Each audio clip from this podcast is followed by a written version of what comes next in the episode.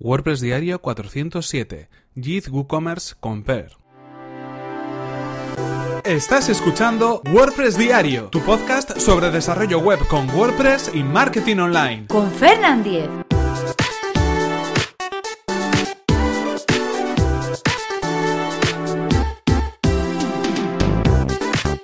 Hola, ¿qué tal? Hoy es martes 13 de febrero de 2018 y comenzamos con un nuevo episodio de WordPress Diario donde vamos a hablar acerca de un plugin de una extensión para WooCommerce. En este caso nos referimos a Git WooCommerce Compare. Es una extensión, un plugin para, para WooCommerce que nos va a permitir poder crear eh, comparaciones entre diferentes productos de nuestra tienda online. Es decir, poder comparar diferentes productos para que los usuarios que navegan por nuestra tienda online tengan mucho más fácil la decisión de compra entre diferentes productos que hayan revisado previamente. En este caso es un plugin que viene creado por JIT. Ya sabéis, eh, que podéis encontrar en jitthemes.com es una empresa que se encarga de desarrollar eh, eh, plugins para, para WooCommerce. Están especializados en ese sector y la verdad es que lo hacen muy bien. Ya, ya lo hemos comentado alguna vez. Eh, instalar un plugin de JIT es garantía de que ese plugin esté bien desarrollado, de que cumpla las funciones que, que, se propone perfectamente y que además esté muy bien integrado con todo el funcionamiento de WooCommerce.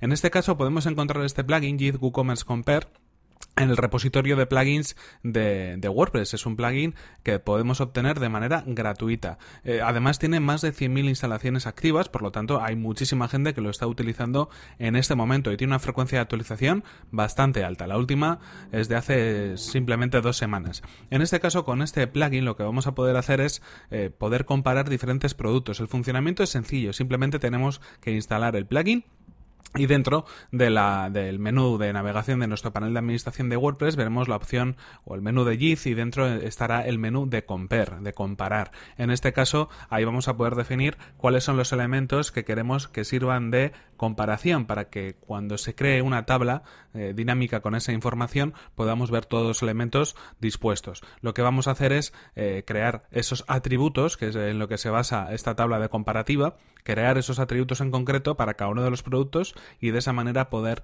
compararlos de igual a igual. En este caso simplemente lo que tendríamos que hacer es, como decimos, instalar y preparar los atributos que queremos tener en cuenta en cada uno de los productos que queramos eh, a los que queremos permitir la opción de ser comparados. Eh, automáticamente se va, a añadir un botón de comparación un botón de comparar en cada uno de esos productos. Lo que nos va a permitir es elegir los productos en concreto que queremos comparar y después mostrar una tabla donde vamos a poder ver eh, diferentes elementos como por ejemplo pues la imagen del producto el título el precio en concreto del producto el botón para añadir al carrito o para comprar y también las eh, diferentes informaciones en forma de tabla eh, que queramos comparar de esos productos. Es muy interesante cuando tenemos en una tienda online diferentes productos que son similares o que pueden tener funciones similares y queremos ayudar a nuestros usuarios a que se decidan por cuál de los eh, productos mm, se van a decantar. Hay veces que el propio usuario abre varias pestañas o abre, varias páginas con los diferentes productos, va viendo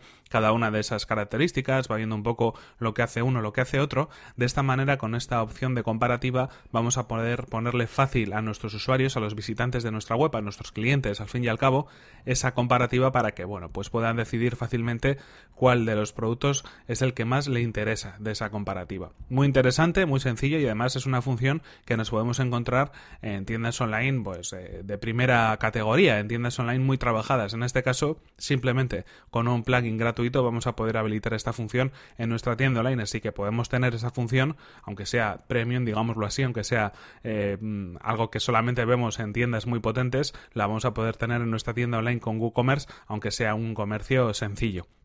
En cualquier caso, un plugin recomendado que os dejamos, por supuesto, el enlace en las notas del episodio. Y por mi parte, nada más. Esto ha sido todo por hoy. Aquí se nos acaba el tiempo y aquí terminamos este episodio 407 de WordPress Diario. Lo podéis encontrar en fernan.com.es barra 407.